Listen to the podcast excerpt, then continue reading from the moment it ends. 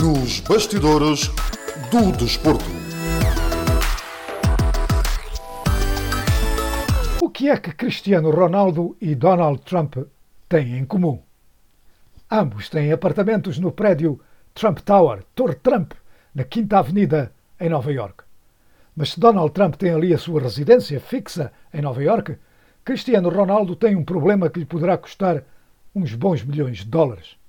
Ele comprou o apartamento de 233 metros quadrados, três quartos, três casas de banho, em mármore, vista para o Central Park e para o Empire State Building em 2015 por 18 milhões e meio de dólares, quando o mercado de propriedades de luxo em Nova York estava em subida astronómica e antes de Trump ser presidente. Comprou, portanto, o apartamento em alta, o que alguns dizem, no negócio de propriedades, não ser um bom princípio. Agora, Ronaldo não consegue vender o apartamento. Já em 2019 tentou vendê-lo por 9 milhões de dólares. Ninguém pegou na bola passada por Ronaldo. Agora, dizem notícias da imprensa de Nova York, está a tentar vender o apartamento por 7 milhões 750 mil dólares. Se alguém, se alguém lhe pegar, é um prejuízo de quase 11 milhões de dólares. 11 milhões de dólares para Ronaldo, há que admitir, não é grande coisa. E CR7 já sabe de certeza que o negócio é como ao futebol, não se pode ganhar todas, embora, claro está, no negócio isso possa custar mais.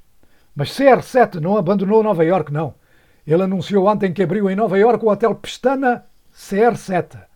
A organização Pestana é conhecida pelos hotéis que tem em redor do mundo, mas recentemente aliou-se a Ronaldo para abrir hotéis com a sua sigla CR7.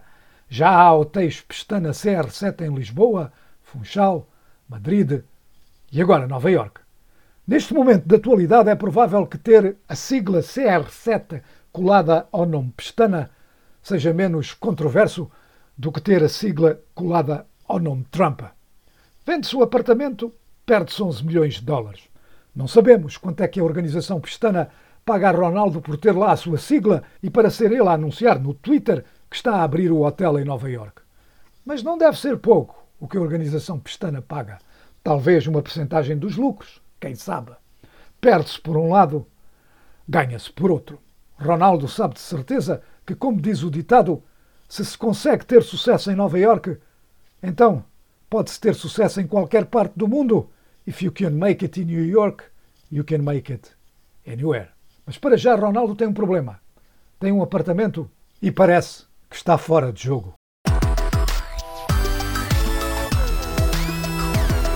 Voz da América.